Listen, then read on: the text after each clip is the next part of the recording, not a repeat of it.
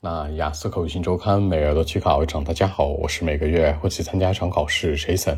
今天和大家分享讨论一下 Part 1当中的高频话题，叫做你的朋友使用钱包相关。原题这样说的，叫做 Do most friends use wallet？你大部分的朋友呢会使用钱包吗？开门见山三个思路：首先否定问题，I don't think so。其次带入理由，强调便捷性，因为大部分人都会选择一些线上支付，比如说阿里 Pay 啊、WeChat Pay 更方便。第三结尾作为引导，强调现金啊这些 cash 或者 credit card 的信用卡的一个消失。这样来看，三者贯回答符合逻辑。首先两面态度，其次带入理由，第三结尾作为引导，三者贯穿符合逻辑。好，看一下英文该怎么说。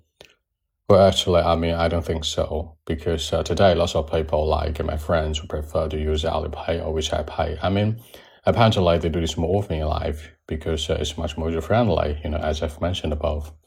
I mean, in my life, me too. I'm used to it as well.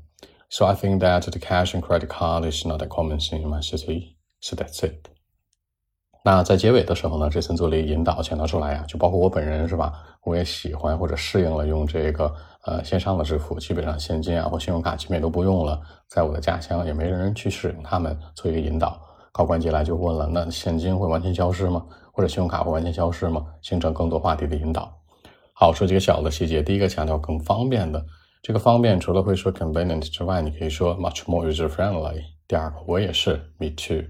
第三，强调现金或者信用卡，the cash or credit card。最后，我适应它了，I'm used to it。这样来看，把一些小的细节带进来，让文章更加具有说服力。